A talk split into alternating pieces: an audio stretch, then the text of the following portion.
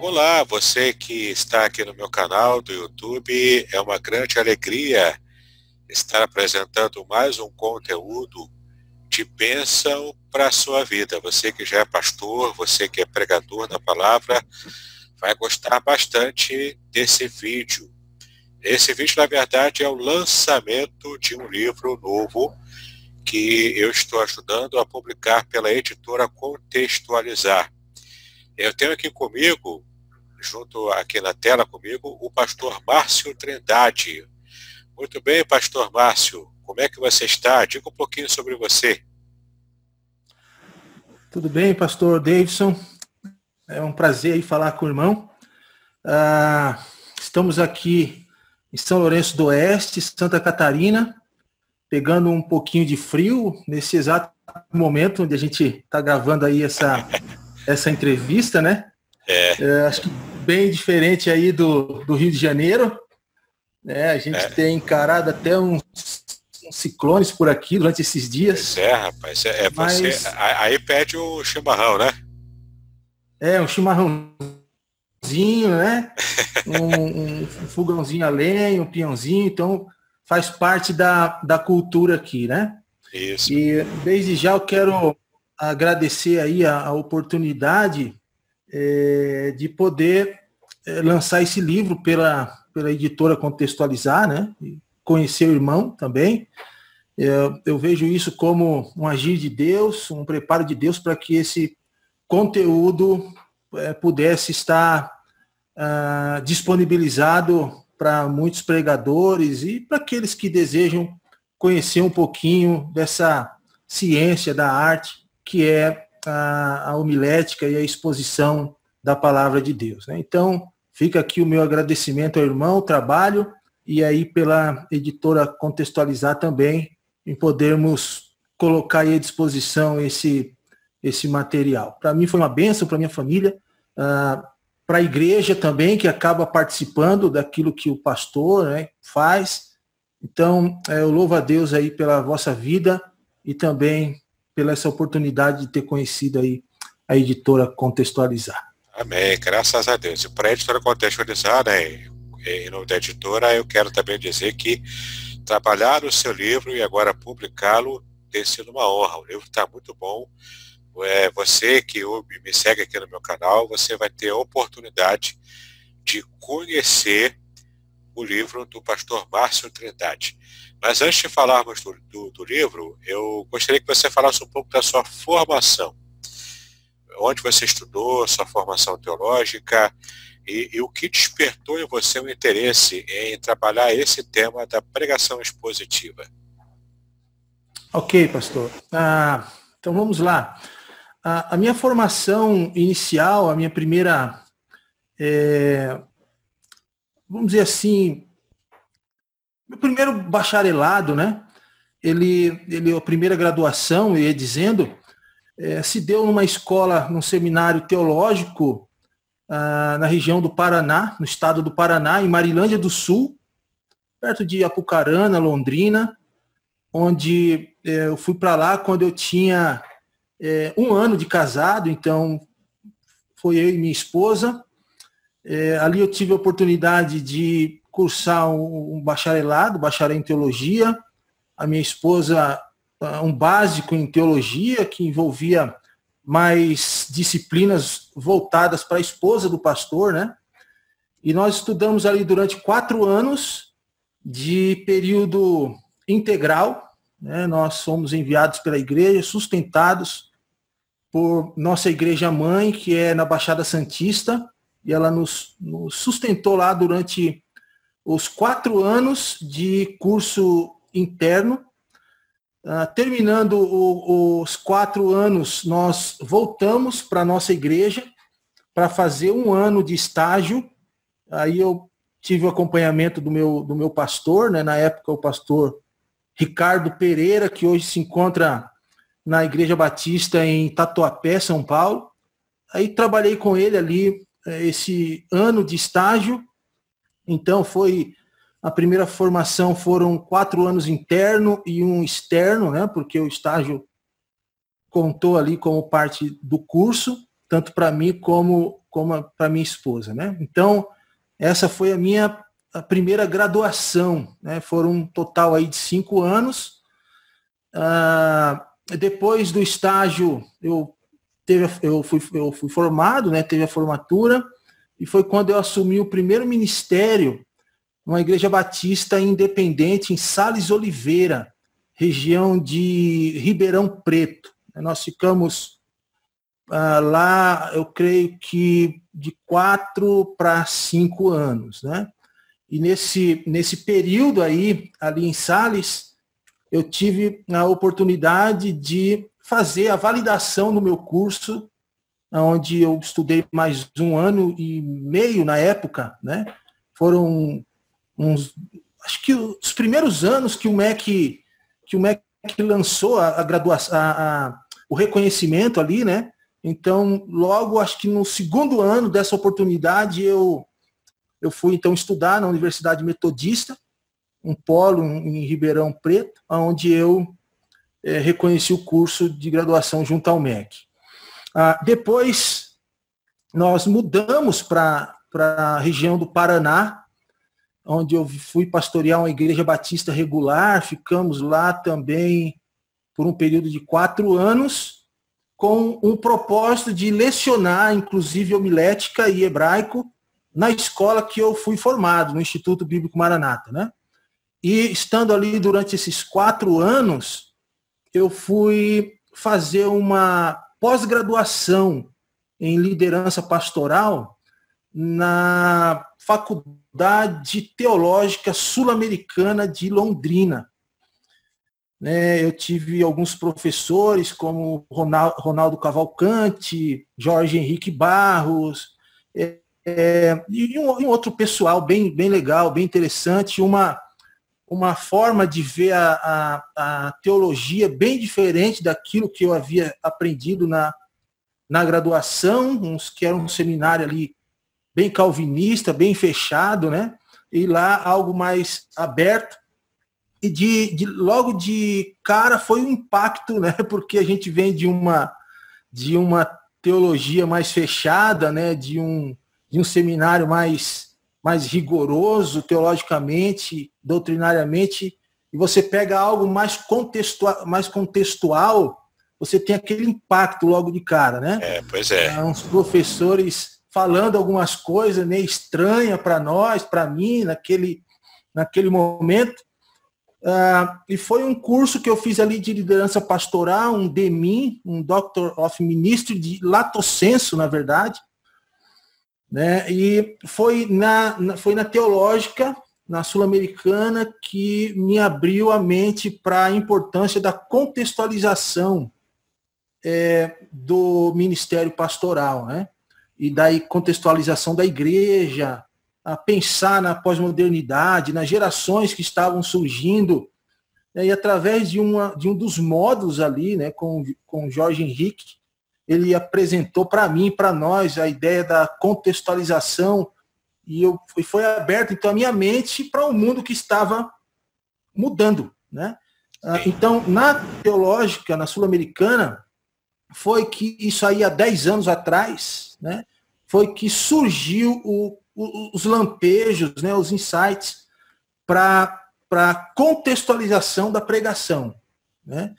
Uh, e dali, então, com o meu primeiro trabalho, naquela pós-graduação, que é, foi o início do, da pesquisa desse livro, então começou há 10 anos atrás, lá na Teológica, depois a gente veio só trabalhando, desenvolvendo. Né? Terminando a, a, a faculdade a teológica, eu fui pastorear uma, uma outra igreja em, na região de Sorocaba, estava então mais perto de Atibaia, né? Alguns 250 quilômetros, quase 300, quase 300 quilômetros. E foi então quando eu sempre tive uma vontade que era estudar no Seminário Bíblico Palavra da Vida em Atibaia. E ali então surgiu a oportunidade, eu fui fazer um mestrado em teologia, exposição bíblica no Seminário Bíblico Palavra da Vida em Atibaia. Estudei ali no mestrado por cinco anos e esse projeto do livro, como o curso era de exposição, o projeto de, desse livro que começou há dez anos, há, há oito anos atrás, né? Pensando no palavra, não oito, não, há seis anos pensando no palavra da vida, continuou ali, né? Uh, e o palavra da vida, né, na mente e no coração. É, foi, foi só surgindo, né? Foi dando aqueles lampejos, a gente foi Deus foi confirmando que essa aí era, era uma área que eu deveria me aprofundar, porque a gente ama, gosta, né? E o, e o Palavra da Vida, ele, ele trabalha essa exposição, ele, ele é conhecido como um seminário é, da exposição bíblica, né? É, Por causa dos famoso, professores é. que passaram, sim, por causa dos professores que passaram por ali, que estão lá ainda, né? O, agora o, o, o falecido pastor Carlos Oswaldo Pinto, né, na Glória, uh, autor dos, daqueles livros lá conhecidíssimos, né? O, tenho eles aqui, o, o, foco e desenvolvimento do Antigo e do Novo Testamento. Sim, ele era, ele era a fantástico. Gente, uh, tem, fantástico, fantástico. É uma pessoa assim de mente brilhante, sabe, pastor Davidson? Ele conhecia assim a, a história do Antigo Oriente Médio de de cabeça, sabe? Ele, ele não dava aula com a Bíblia em português, ele usava a Stuttgartensia, né? E se, e se ia, dava aula em hebraico ali fluentemente, né? Então era um cara. É, vou até mostrar aqui para quem não está ainda habituado, né? Sim. A Bíblia hebraica em Stuttgartensia é, é, é, o, é o Antigo Testamento em hebraico. Exato. Era, o, o, professor Carlos Oswaldo Pinto era muito fera, né? Em grego também, mas Isso. em hebraico ele mandava muito bem. Muito bem. E o livro que eu falei dele é esse aqui, ó, Foco, Foco e Desenvolvimento. É fantástico, do é Antigo é e Novo e Novo Testamento, né? Então, é, e aí lá a gente acabou tendo contato com outros professores, como o Davi Merck, que é o o prefaciador do livro, né? Aqui. Uh, eu tive aula com ele de exposição bíblica de cantares, de vários livros, fora, fora de série. Né? O Helder Cardim né, foi um cara que ali no Palavra da Vida é, me tocou muito. Eu tive aula com ele de hermenêutica aplicada. Foi na matéria, no módulo dele, que eu fui mais despertado ainda. Eu disse assim, eu estou no caminho certo nesse livro. No, eu não estou sozinho nisso tudo, não estou louco, né? Tem gente comigo aí. É. E aí, ali no Palavra da Vida, o meu trabalho de monografia final é, no quinto ano foi passando de mão em mão. Né? Parecia que, como era algo mais contextual, algo que batia em frente, de frente com aquela teologia homilética lá do Palavra da Vida, o meu trabalho justamente caiu na mão do Davi, né? que tem, porque o Davi é um belo expositor, um grande expositor da palavra de Deus. É, você, ele prega, você consegue entender o texto, né? Você é. consegue ver as aplicações para a sua vida, mas ele segue aquela, aquele, aquele método de, da homilética clássica do início ao fim, né? e se não for daquele jeito, é, ali é, é tá estranho, né? É quase dogmático, né? É, exatamente, é dogmático. E o meu trabalho, pastor Davis, o senhor conhece, o senhor leu, caiu na mão do pastor Davi para ele ler. É, foi providencial, né? Foi providencial. É, por um lado, pelo conhecimento da exposição que ele tem do hebraico e do grego, e por um outro lado, porque bateu muito de, de frente com a homilética dele, né? E, e, e, na correção do meu, do meu trabalho, ele fez várias pontuações, ele me, me apertou, sabe, até o, o, fundo, Sim. né, para saber se eu estava na, na realmente era aquilo que eu estava pensando, né? E ele várias vezes pontuou no trabalho, dizendo assim, ó, você tá louco, né? Isso não funciona, não sei o quê. E no final do trabalho, é, Pastor Davis, ele fez uma, uma. Eu tenho um trabalho aqui corrigido por ele, as pontuações todinhas. Ele colocou uma nota dizendo assim: fui muito edificado pelo seu trabalho e o teu trabalho me levou a rever muitos pontos da minha exposição bíblica. Que hein? E realmente o livro é excelente. Eu trabalhei no livro. O livro, ele veio, ele nasceu já com uma grandeza é, especial e eu tenho certeza de que ele vai trazer bênçãos muito grandes a cada um que for ler o, o livro. Daqui a pouco a gente já vai conhecer. Aliás, é, se você já terminou de falar sobre os, a, a, sua parte curricular, já podemos entrar para a apresentação do livro, né? Quero, eu quero ver a criança da sua mão aí. Sim. eu vou, eu vou colocar então, aqui. Só para a gente concluir essa tá. parte, tá. sim, pois não, só Assim que você concluir, eu vou colocar em tela cheia. Só você, ali o mestrado. Ok. Então ali eu concluí o, o, o, mestrado, né, no Palavra da Vida, e adentrei num outro seminário é, mais contextual ainda.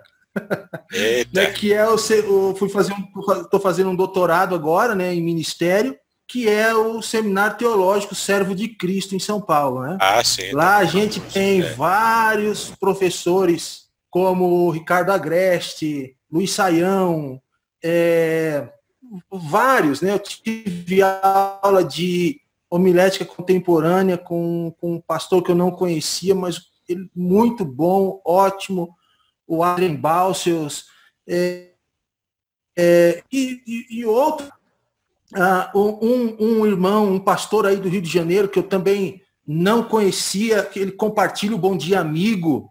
Uh, ah, sim, como sim, é o nome dele, rapaz? Eu conheço, deixa eu lembrar. Já já, eu, já, já eu, eu lembro o, o, o, nome dele aí. Uh, mas, assim, estou lá, sabe? Então, eu acho que academicamente eu penso que esse é o último estágio meu academicamente, né? não de, de estudo, né? mas uh, do academicismo, eu acho que esse é o último é, estágio. Né? Antes de fazer o doutorado, de entrar no Servo de Cristo, eu tive a oportunidade de fazer no Dallas, né? porque o Dallas tem uma, tem uma parceria com o Palavra da Vida, o currículo Sim. é aceito lá no Dallas, só que o Dallas tem a mesma direção do Palavra da Vida e eu quis algo mais contextual, né? mais, mais aberto um pouquinho. E a gente está agora indo para o terceiro ano né, do, do doutorado. São Paulo, né? nessa, nessa luta aí. então, que para você que está me acompanhando aqui no canal, para você ver que o livro do Márcio Trindade é um livro que vai tratar desse tema, pregação expositiva, que ele domina e tem buscado, né, já está terminando aqui o mestrado e realmente vai ser uma benção. Então, pastor Márcio, eu vou colocar agora você em tela cheia para a gente ver a criança e vou fazer algumas perguntas sobre o livro, tá bom? Ok, pastor. Vou colocar aqui, você já está agora em tela cheia. Pode mostrar o nosso livro aí. Ok, vamos lá. Então vou tentar aqui colocar no enquadro, né? No foco, isso. Novos no desafios para a pregação expositiva. Exato. Novos desafios para a pregação expositiva, sua relevância para a época atual. E aqui o, o prefaciador aí, o pastor Davi, né? E aqui a gente tem em mãos, vou colocar aqui a, o verso aqui do livro. A gente tem em mãos aqui um trabalho de 10 anos para mais um pouquinho, é, não só de, de pesquisa, pastor Davidson, teórica, mas também de entrevista com pastores que eu fiz.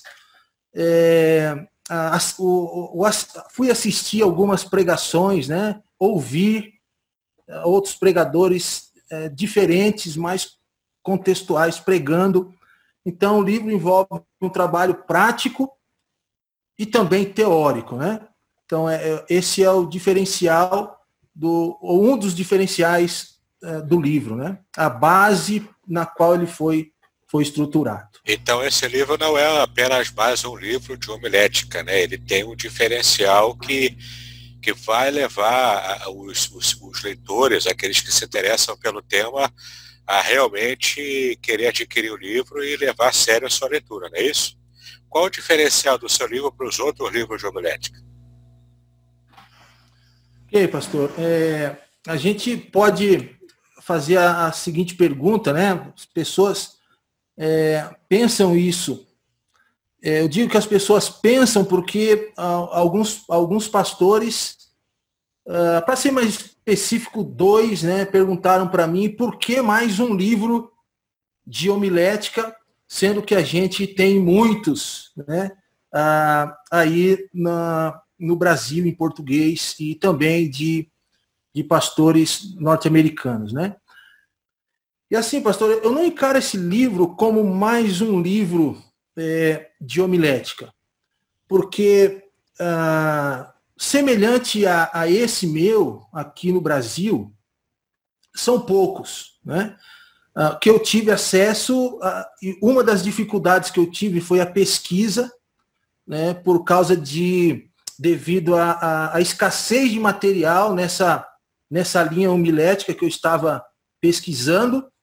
É, se eu não me engano, na, na, na bibliografia, como base na minha, na minha é, linha que eu estava pesquisando e, e para escrever o livro também, é, em português foram ah, quatro que eu usei, né? A Semente e a Palavra, que é o livro do irmão, uh, o do Marinho, a, a arte, está até aqui que eu deixei à vista, a arte de pregar, né, do Robson uh, Marinho, esse foi um deles. Uh, dois livros de um pastor amigo meu, o César César, é, Socorro, tenho que preparar um sermão, né? E Uh, o outro que eu usei que não trata de homilética diretamente, mas ele fala algumas coisas, que é um livro do Dan Kimball, né, que já não é mais em português, né? É, já é um autor norte-americano, mas que ele ele ele ele, fa, ele, ele no livro dele ele trata é um pouco sobre sobre essa linha de homilética mais mais contextual, né? Ah, então, eu não vejo que seja mais um livro de homilética, porque os livros de homilética que nós temos no Brasil, né, tirando esses aqui que eu citei, eu desconheço outros, né, que trata de nova homilética ou de uma homilética mais contextual. A gente tem muita coisa, ou alguma coisa em palestras, né, em, em pedaços né, de informações na internet, mas uma obra é, mais obras escritas assim, uh, são esses três aí que eu achei, tive como base, né? Uh, então não é mais um livro, por quê? Os livros que nós temos aí de homilética no nosso contexto, eles seguem um padrão de escrita e seguem um padrão também de estrutura, né? Quando eu digo padrão de escrita e de estrutura, eu estou pensando aqui que a maioria dos livros que nós temos de homilética, eles seguem aquela homilética prática. Né? Você tem alguns passos que você usa para preparar um sermão que vai ser estruturado em torno de um texto, de um tema, de uma grande ideia, ou de uma ideia homilética, ou de uma proposição, e depois uh, vários pontos explicando aquela, aquela, aquela grande ideia. Né? Então, a maioria dos nossos livros tratam desse tipo de homilética. É clássica, dedutiva, seguindo um padrão de, de escrita. Né? O, o, o meu livro aqui, uh, ele não segue esse padrão, esse modelo de, de escrita. Né? Uh, ou, ou, apesar, e, e, nem oferece um modelo, porque a, o objetivo do livro não é oferecer um modelo homilético. Né? Uh, pelo contrário, é mostrar a possibilidade de vários modelos é, tendo em, como ponto de partida uh, uma, uma, uma retórica né, mais contextual. Então, o livro ele é diferenciado por isso. Ele não segue um modelo padrão, pelo contrário, ele oferece a possibilidade de vários modelos e a escrita dele não está em torno de elabore seu sermão tendo dez passos e, ou com uma grande ideia, com um título, uma grande ideia, vários pontos. Não, o, o livro ele, ele segue a ideia de proporcionar aquilo que nós pouco temos no Brasil, que é uma retórica contextual para alcançar os ouvintes pós-modernos, fazendo uso de vários modelos de sermões diferenciados fora do padrão da homilética clássica que nós temos hoje em dia, cujo os vários livros que nós temos seguem esse padrão aí. Então, por isso que eu, eu vejo que não é mais um livro, né? É, é, é, um livro, não porque foi eu que escrevi, né? mas é diferenciado na área da homilética. Com certeza. É, eu estive trabalhando no livro e realmente ele veio para fazer a diferença, né? Quem tiver curiosidade para conhecer o livro e adquirir, vai realmente perceber o quanto ele é sui generis, né, em vários aspectos. Muito bem, meu irmão, pastor Márcio. Agora, uma pergunta interessante é que algumas pessoas entendem que a pregação expositiva anda em baixa especialmente aqui no Brasil.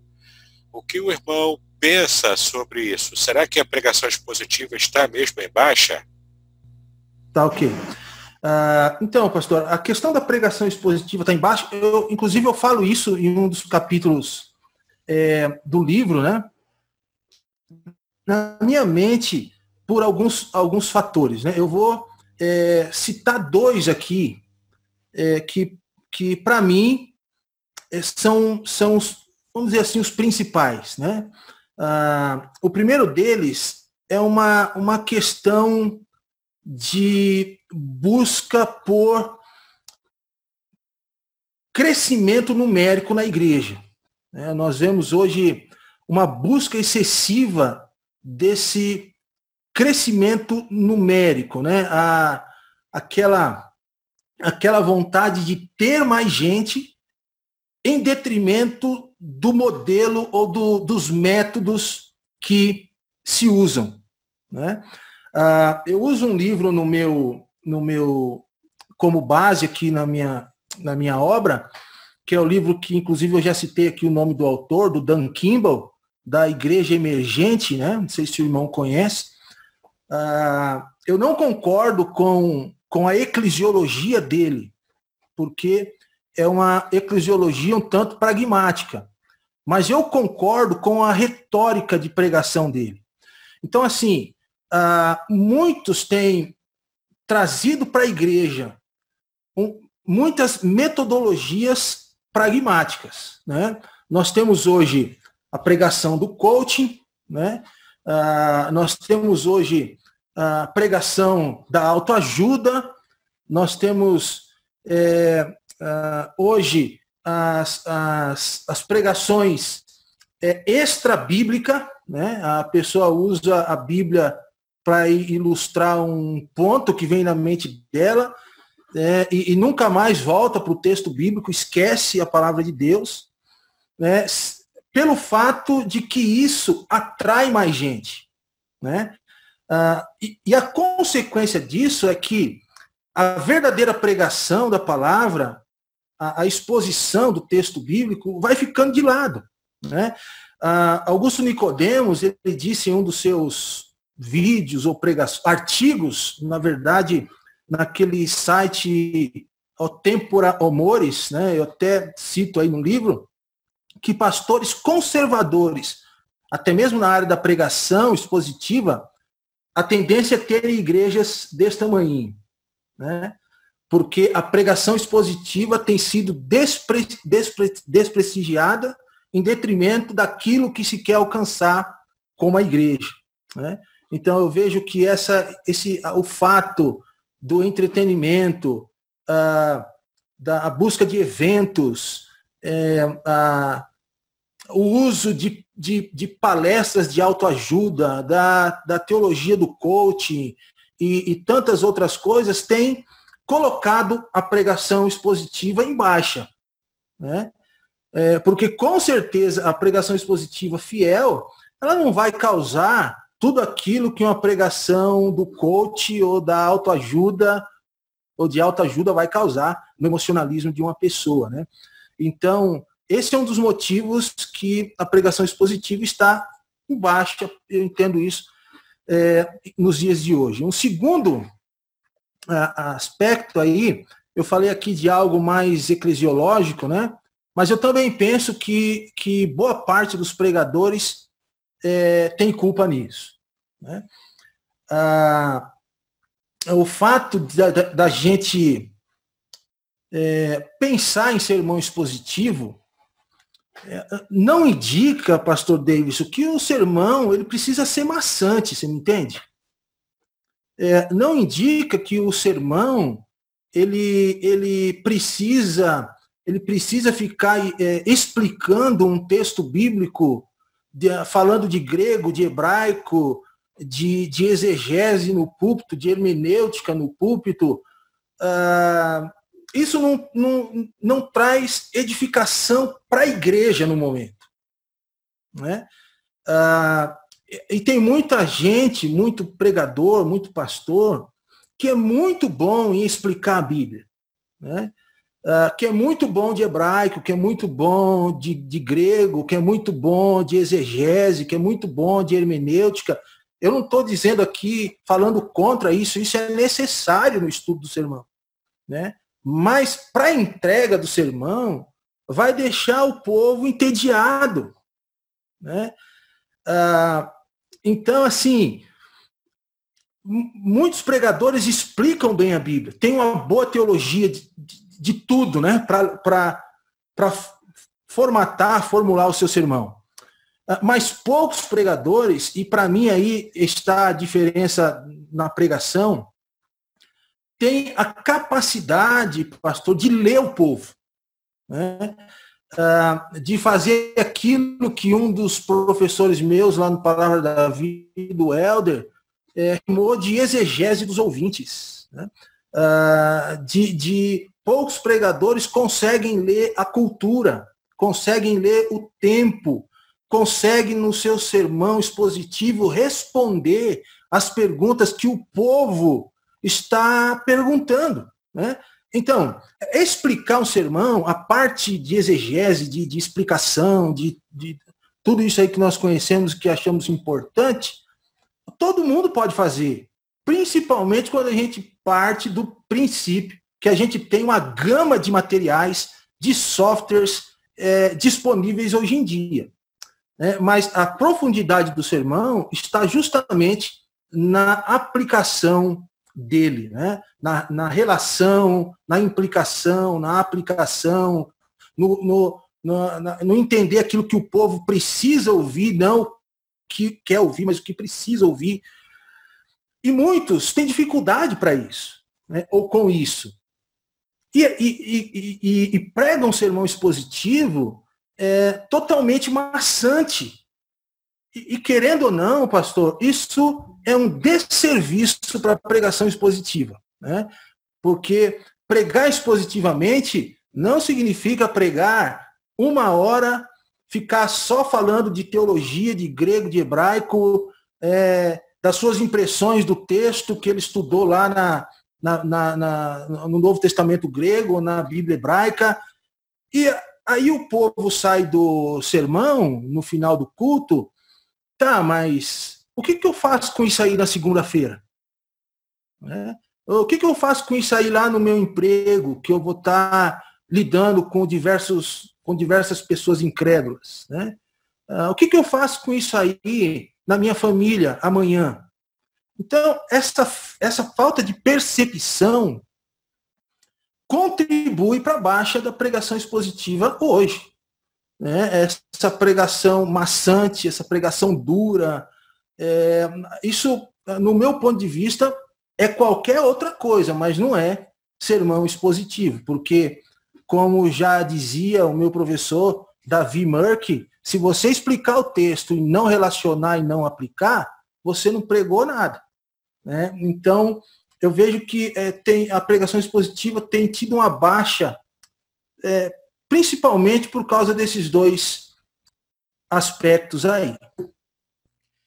E é, como o seu livro se propõe a trabalhar o, os aspectos da pós-modernidade né, e o modo como você acabou de dizer, o pregador precisa fazer uma exegese não apenas do texto, mas também a exegese do público-alvo, não é?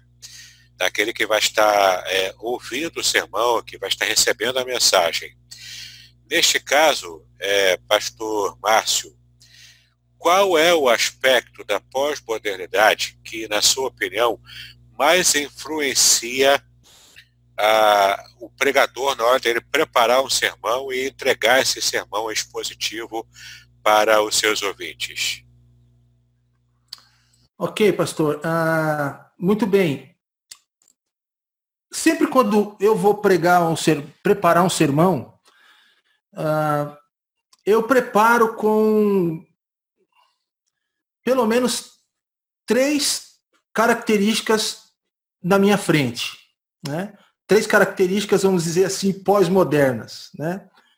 Primeiro, é, eu preparo pensando que mesmo os crentes mesmo os meus irmãos em Cristo que estão aqui na igreja, são relativistas. Né?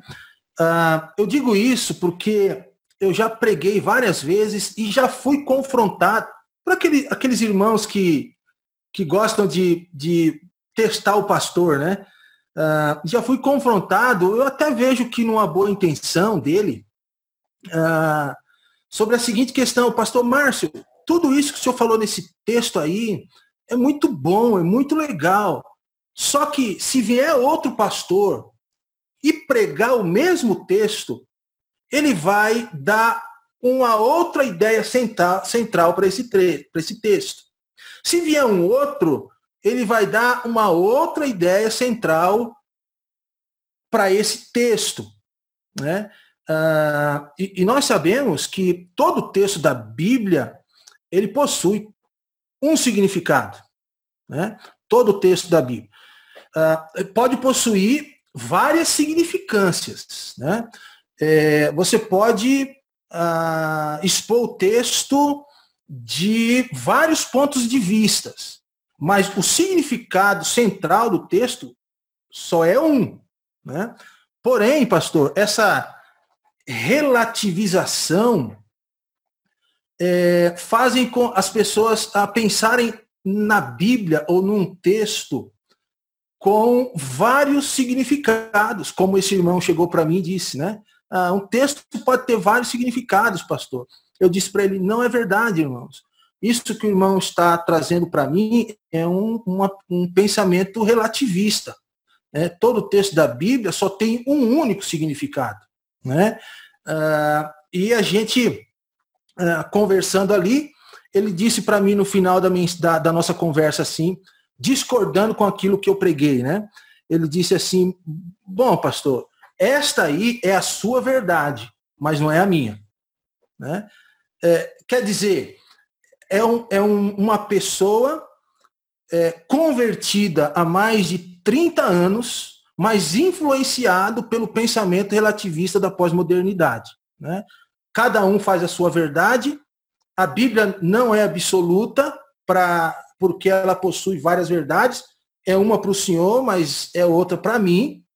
Então, o relativismo é, é, uma, é uma das características da pós-modernidade, pastor, mais difíceis da gente lidar hoje. Né? É você conseguir transmitir a Bíblia para o teu povo, mostrando para eles que aquela é a verdade no texto e que não precisa existir várias verdades para que a aplicação daquele texto, dentro daquilo que verdadeiramente ele, ele fala, ser relevante para a sua vida. Né? Ah, então, o relativismo da pós-modernidade tem tornado as pessoas relativistas, né? com vários pensamentos. É, se você prega para incrédulos, pior ainda, né? Porque se você vai abordar um assunto num texto que vai falar sobre é, sexo fora do casamento que é pecado, ele vai dizer para você assim, olha, pastor, pregador, essa aí é a sua verdade, mas não é a minha. Porque a minha verdade diz que antes do casamento eu posso fazer um test drive para eu não sofrer depois. Né? Ah, se você vai pregar um texto que vai falar de adultério, ele pode, ele vai chegar para você e vai dizer assim, olha, olha, pastor Davidson, o adultério é a sua verdade, mas na minha verdade, que a gente vive lá em casa com a minha esposa, não tem problema nenhum a gente se relacionar extra casamento. É até bom isso, né?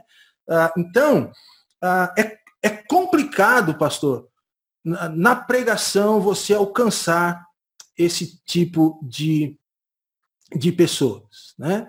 Ah, um, um, segundo, um segundo ponto aqui que eu quero chamar a atenção na pós-modernidade é a questão do desapego, né? As pessoas são muito desapegadas, né? O pessoal troca de celular, troca de, de aparelho, troca de, de iPad, troca de, de carro, troca de, de, de, de bens materiais, como se estivesse trocando de peça íntima, de roupa, né? E da mesma forma que essas pessoas são desapegadas, ela escuta sua mensagem no domingo e, e, e depois que vai embora da igreja, desapega dela também. Né? Serviu só para o tempo que eu tô lá na igreja. Né? Ah, então, o desafio para mim, como pregador, é justamente alcançar essas pessoas relativistas e fazer com que a mensagem da palavra grude né? Uh, inculcarás, né, de Deuteronômio lá, é, fique inculcada, grude na mente desse povo é, pós-moderno aí. Né? Então a gente tem aí a questão do, do desapego também, que é complicado, e a gente pode ver isso aí no dia a dia. Né? Uh, e também, quando eu vou preparar uma mensagem, eu, eu fui treinado, pastor Davis, não sei se o irmão também, né? Mas como eu disse no início, eu fui treinado num seminário aonde uh, o pregador do púlpito ele tem toda a autoridade, né? Uh, aonde ele fala apontando o dedo, punhos cerrados, né? É, gritando com toda aquela autoridade, né? Isso serviu muito bem para épocas modernas e talvez pré-moderna. Né? Mas para pós-modernidade, pregadores que gritam, pregadores que apontam o dedo, que usam pulsos cerrados, que querem inculcar a toda força uma mensagem, uma ideia na mente desse povo, sem persuadir, sem mostrar que aquilo é verdade, sem usar ah, técnicas de retórica para alcançar esse povo, vai sofrer repulsa, não vai alcançar. É, as pessoas nessa geração que nós vivemos, não gostam de autoridades, pastor.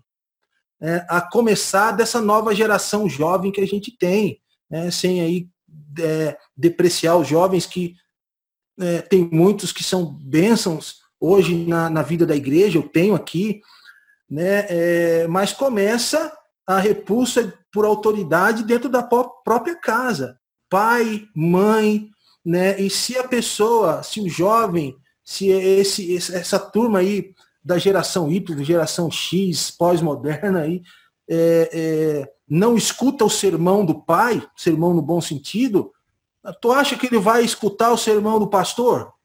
É, não vai. É, é, essa é uma característica, inclusive, da, da pós-modernidade, né? Exato. A, o povo acha que vai conseguir vencer também com, o que eu coloco no meu livro, A Semente é a Palavra, com o pregador acha que ele vai ganhar o público com o mínimo de conteúdo e o máximo dessa unção performática.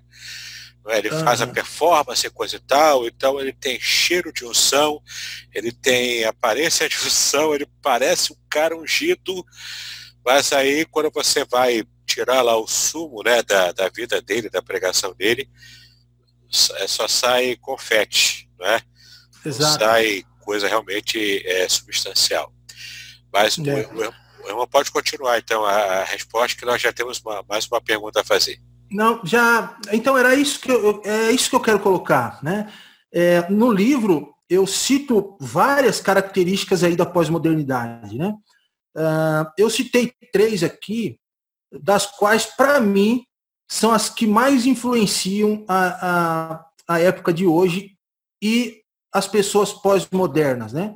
Ou os pós-modernizados, porque Uh, existem aqueles que não são pós-modernos, que nasceram é, antes da, da década de 70, né, e que a, porque a pós-modernidade se desenvolve de lá para cá, mas ele, eles vivem na pós-modernidade. Portanto, são pós-modernizados. Né? Então, a gente tem o pessoal da melhor idade aí é, navegando na internet, é, usando celular, é, com tablet e iPad na mão e é, fazendo uso da, da, desse material midiático muito melhor do que muitos jovens fazem hoje. Então, são pós-modernizados. Pós a gente tem pessoas aí é, é, da, da melhor idade né, grudadas no Netflix direto, assistindo série. Né? E, e essa turma vai para a igreja no domingo.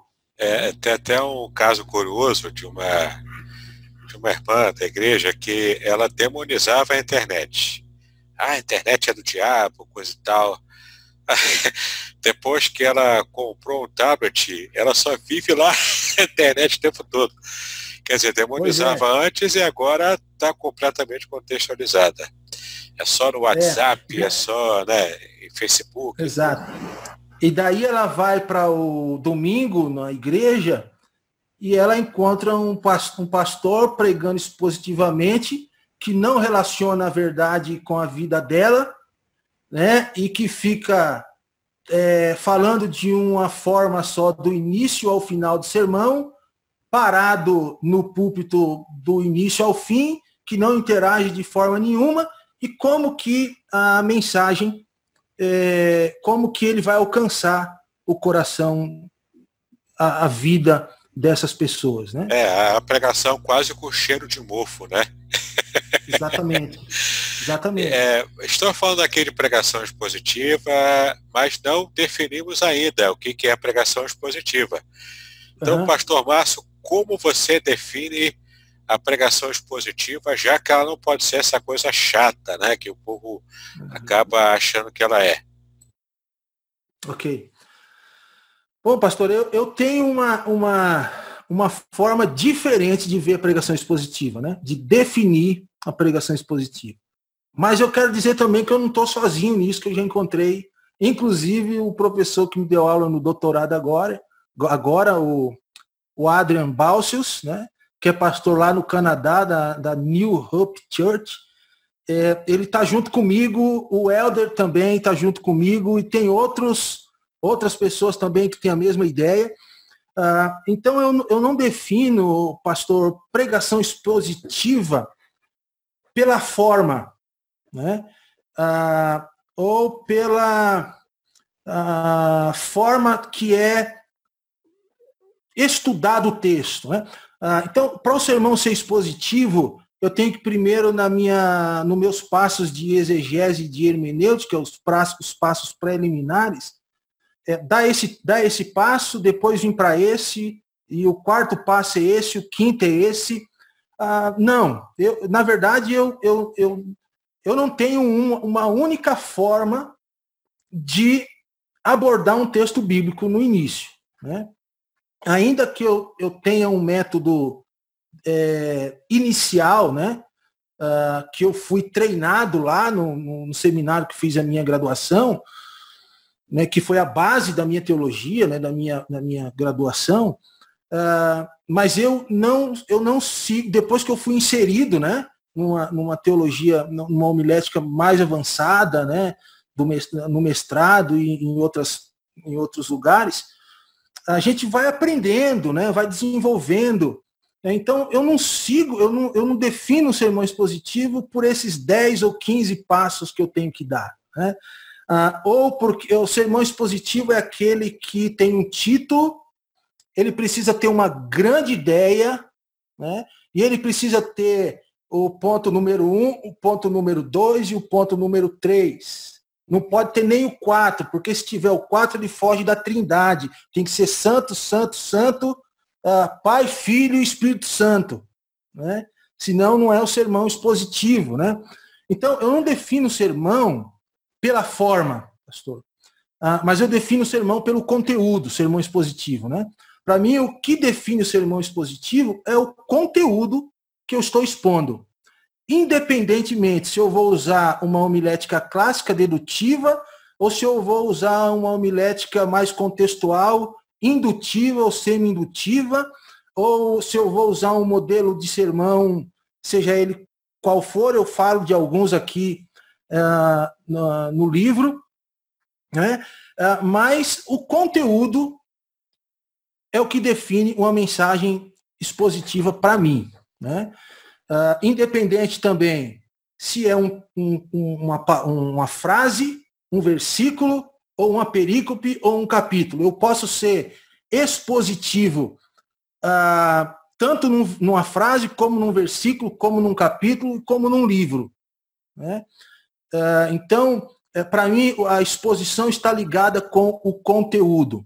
Uh, se eu vou pregar numa narrativa ou num livro histórico, a minha tendência é que eu use um modelo de sermão narrativo, sem pontos, mas inacos em pedaços de informação, porque eu, eu penso que o meu sermão ele não precisa só transmitir o que o texto diz, mas ele precisa ser estruturado também dentro da literalidade ou dentro da, da forma literária em que o livro, em que o texto ele foi estruturado. Então, assim, para mim, é, eu pegar um texto histórico que tem uma estrutura de é, a, conflito, desenvolvimento e resolução, e daí estruturar o meu, o meu sermão numa ideia em cinco pontos, eu, eu não estou sendo fiel àquele texto. Porque eu não preciso ser só fiel ao tema, eu tenho que ser fiel à forma que o texto foi estruturado, na sua literalidade, quando eu digo na sua literatura, né, literalidade, a forma literária daquele livro, daquele texto, isso precisa ser também espelhado no meu sermão. Né? Então, se eu vou pregar numa epístola, por exemplo, seja ela qual for, epístolas são mais proposicionais. Talvez eu use um sermão mais proposicional, um tema e outras proposições. Se eu vou pegar, pregar num livro poético, talvez eu use um estilo, um modelo de sermão que me auxilie a expor um livro que tem muitos paralelismo.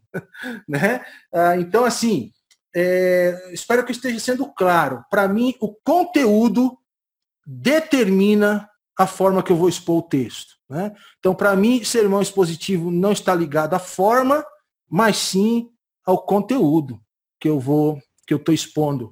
É, então, momento. no caso, você segue né, o caminho da nova homilética, porque eu também escrevi um livro sobre esse assunto e pesquisei durante algum tempo.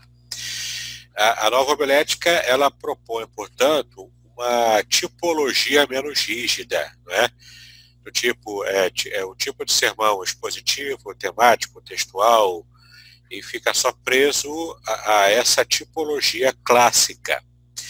A nova homilética, portanto, ela tem uma abertura para outros tipos de sermão também, e mesmo assim você pode mesclar o, o, o tipo de sermão, né, um no outro, e, e, e, em vez de falar em tipo rígido de sermão, falar em abordagem é, sermônica. Você quer comentar um pouco sobre isso? Você segue essa linha?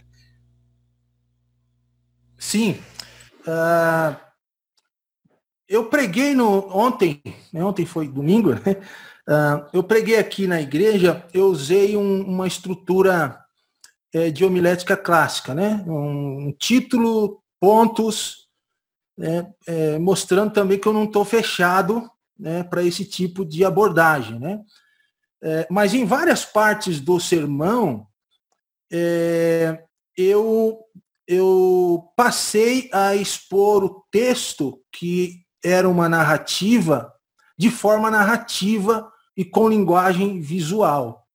Né? Eu, eu, usei um, eu usei três pontos, quatro pontos, porém, na exposição dos pontos, é, eu saí daquele modelo é, dedutivo de explicação, né, que nós estamos acostumados, e passei a narrar o texto de uma forma visual que a nova homilética é, propõe. Né? Uh, e, inclusive, em algumas partes, me colocando como o personagem bíblico naquele texto. Né? então ah, pregando em alguns momentos em primeira pessoa. Né? Ah, então, é, essa, essa mescla a gente também usa, que é o que a nova homilética oferece de bom. Né? É, apesar da, de alguns criticarem, né, porque a nova homilética ela foca no, no estilo de pregação que favoreça quem está ouvindo, o público ouvinte, mas dá para fazer esse equilíbrio, né, de você ter uma abordagem bíblica, essencialmente bíblica, e ao mesmo tempo você oferecer um tempero que vai agradar a, a pessoa que vai receber a, a, mensagem, né, que vai receber o sermão. É. É interessante a gente. Oi, pode falar. É interessante, então eu ia pontuar algo aqui, pastor. É interessante que o que a gente está falando aqui de homilética, de entrega de sermão, é, nós não estamos falando de barganhar o conteúdo do texto, né?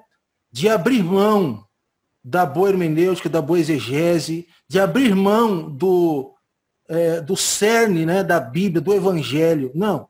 A gente não está falando em barganhar isso. Né? Isso, isso não tem discussão, isso é absoluto. A Bíblia, em seu significado, é absoluto em todos os textos. Né? Mas a gente está falando em variações de formas, né? de entrega desse conteúdo. Né? E eu penso que é isso que a, as pessoas uh, não estão conseguindo entender né?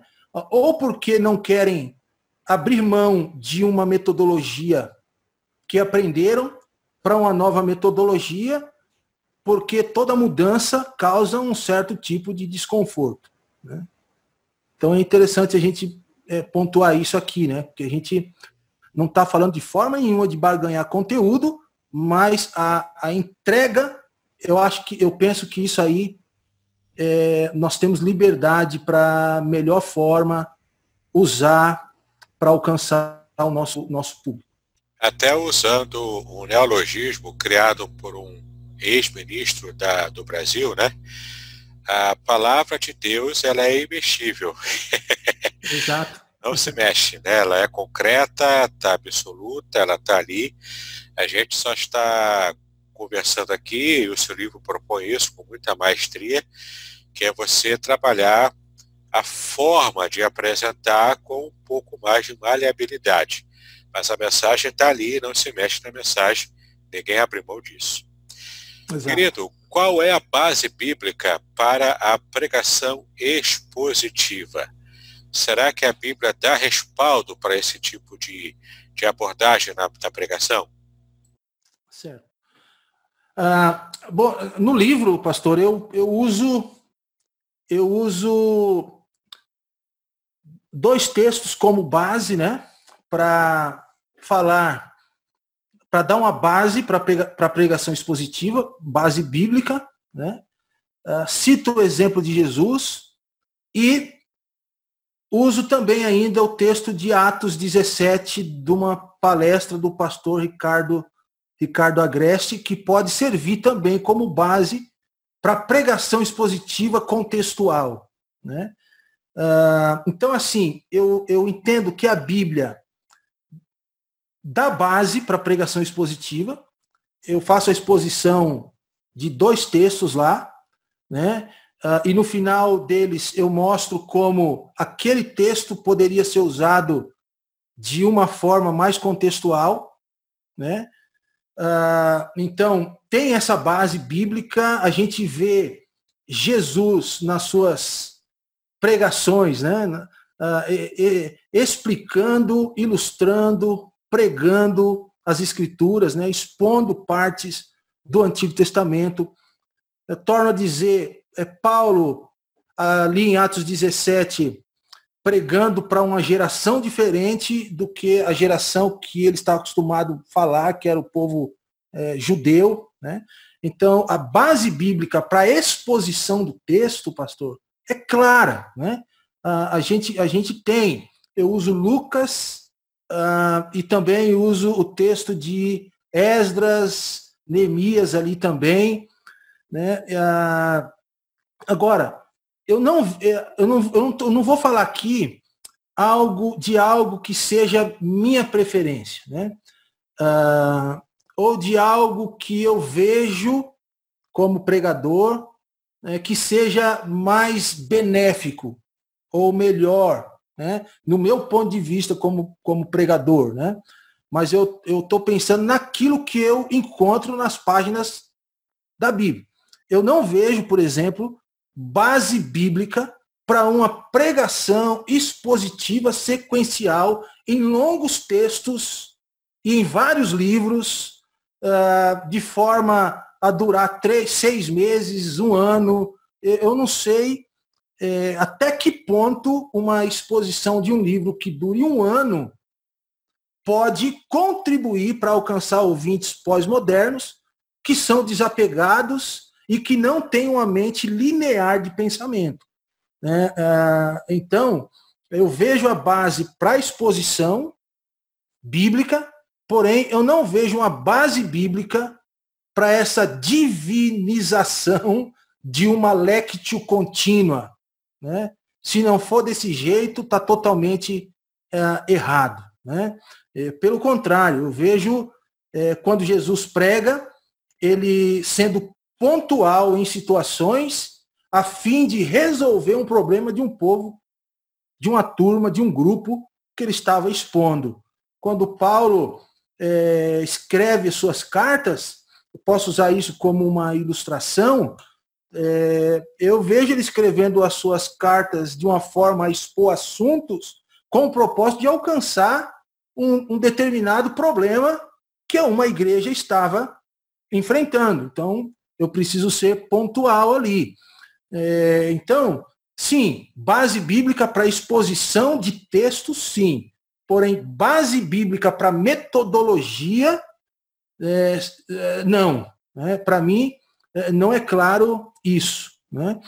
É, então, eu prego sequencialmente, né? já preguei aqui na igreja várias vezes, é, mas não é a minha preferência de exposição bíblica. Né? Eu prefiro é, a Lectio Selecta, usando textos que vai alcançar os meus ouvintes no momento específico, acerca das perguntas que eles estão levantando, do que uma lectio contínua, que é, respeitando aqueles que preferem, né? É, mas eu tenho uma preferência para uma outra para outra abordagem, né?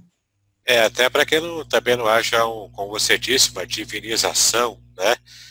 ou talvez um apego muito exagerado a uma técnica tanto quanto medieval, né? e a gente precisa acompanhar a, a evolução cultural e, claro, não, como dissemos já aqui, não abrindo mão da, do que a mensagem realmente quer passar, a gente não abre mão de jeito nenhum dos princípios da palavra, mas precisamos sim adequar aos nossos ouvintes. E isso me dá um gancho para a próxima pergunta que eu quero te fazer, que é sobre interatividade na pregação. O que, que você quer dizer com isso que você trabalha no seu livro?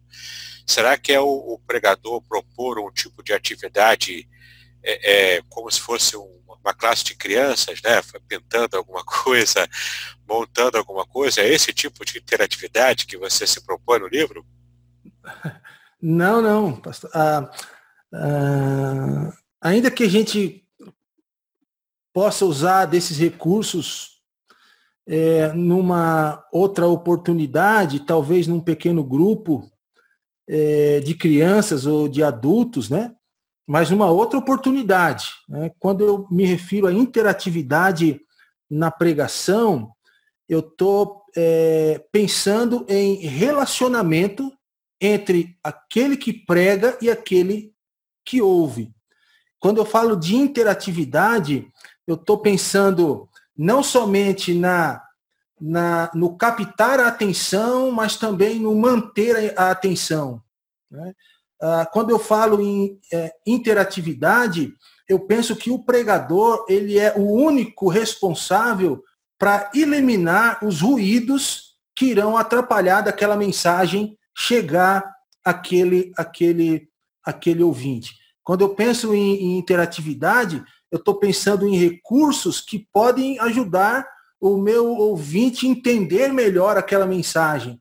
A gente tem ferramentas aí, né? Não sei se o irmão ia falar, perguntar sobre isso. A gente tem ferramentas ao nosso dispor. A gente tem videoclipes que nós podemos usar que geram interatividade. Nós temos PowerPoints que podem ser usados que geram interatividades. Nós temos a forma falada né, uh, que gera in, in, interatividade. Uh, nós temos aquilo que faz parte da nossa dicção, né, o timbre, por exemplo, que gera é, é, interatividade, uh, o volume, uh, as modulações que geram interatividade. Né?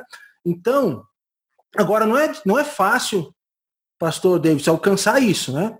Então, eu penso que é por causa disso que muita gente prefere ficar aonde, aonde é, está. né? Então, eu penso é, nessa interatividade, que pode ser trabalhada depois também. É, aqui na igreja, nós estamos fazendo a transição da igreja. A, é, a igreja é, convencional para a igreja em pequenos grupos. Né? Nós estamos já aí um ano quase um ano nesse processo de transição. É, sair daquela igreja é, acostumada com é, consumismo e passar para uma igreja que, que vive realmente a vida da igreja a, a, através dos pequenos grupos, né? A, de deixar aquela ideia de igreja consumista para ser uma igreja que colabora, né? E os pequenos grupos a gente entende que esse é, que é uma das melhores formas. E o que, que a gente faz? A mensagem de domingo que é exposta, elas são trabalhadas ou ela é trabalhada nos pequenos grupos de na semana, né? Então eu passo parte do sermão para o líder e o líder então trabalha dinâmica, trabalha talvez alguma coisa de complete as lacunas ou trabalha só parte da aplicação da mensagem, né, que mais de perto, né, a, a, a mensagem pode ser se tornar mais interativa ainda do que aquilo que a gente faz é, lá no púlpito, né? E aí a gente tem as ferramentas para isso, né? Eu falo no livro uh, sobre modelos de sermões que contribuem para uma maior interatividade. Né?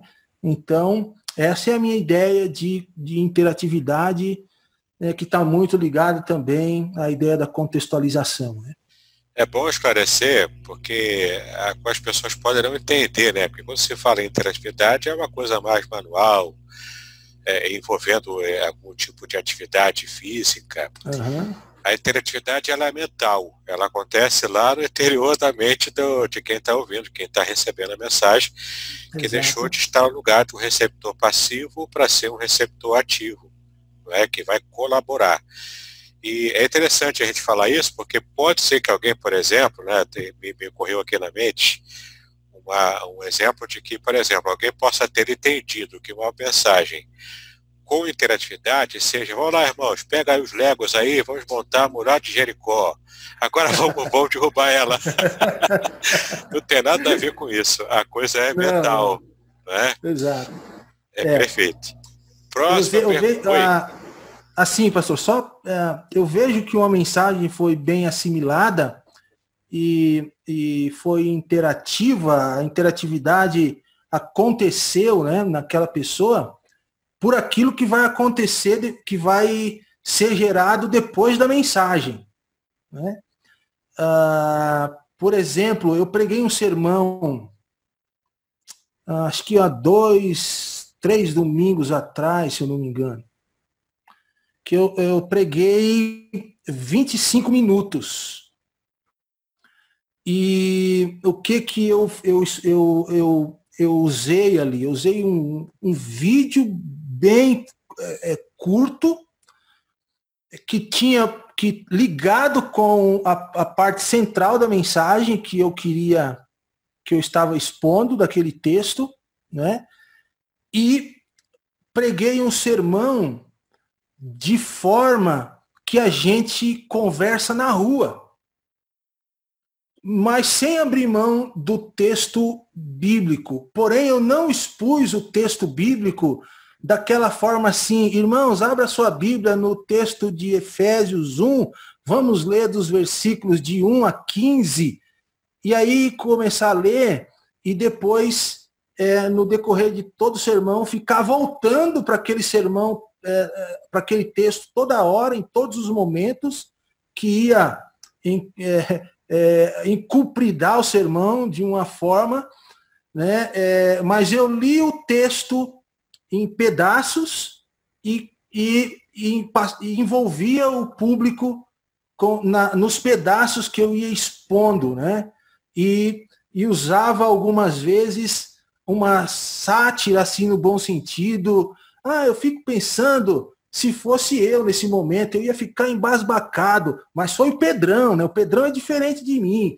E o povo prestando atenção. Acabou o sermão ali de 25 minutos, foi 20, foram 25 minutos, pastor, que eu preguei. Uma irmã, uma senhora, me procurou no final do, do depois e me disse assim, pastor, em 20 minutos, o senhor fez eu entender aquilo que eu não entendi há 30 anos. Então, isso para mim é, é, é interatividade. Né? É, prova que o sermão foi interativo. E aquilo, depois que acontece, por exemplo, no grupo de WhatsApp da igreja, pastor, na, é sexta-feira, né, cinco dias depois do sermão de domingo, o cara me manda uma mensagem dizendo assim, no grupo da igreja, ah, o ponto da mensagem, e dizendo assim, Caramba, lembrei disso quando eu fui falar com meu chefe no serviço. Isso para mim é, é, prova de que a, a, a, aquele irmão tá com sermão na mente. Né? Ah, se ele não está com toda a argumentação, ele está pelo menos com a ideia central do, central do texto ou do sermão aplicada e sabendo usar para aplicar na sua vida em determinados momentos. Então isso aí me fala de interatividade. Com certeza. Esse é um tipo de feedback valiosíssimo, né? Para quem prega, para quem. Ainda mais um pastor que tem que pregar todo domingo, né? Tem que alimentar o rebanho. É esse feedback que muitas vezes vai nos dando também, além da, da nossa própria vida de oração, vai dando assim um certo norte, né? Para a gente ir Exato. lapidando e nivelando o estilo, a forma, as abordagens, né? Isso conta muito, é muito interessante.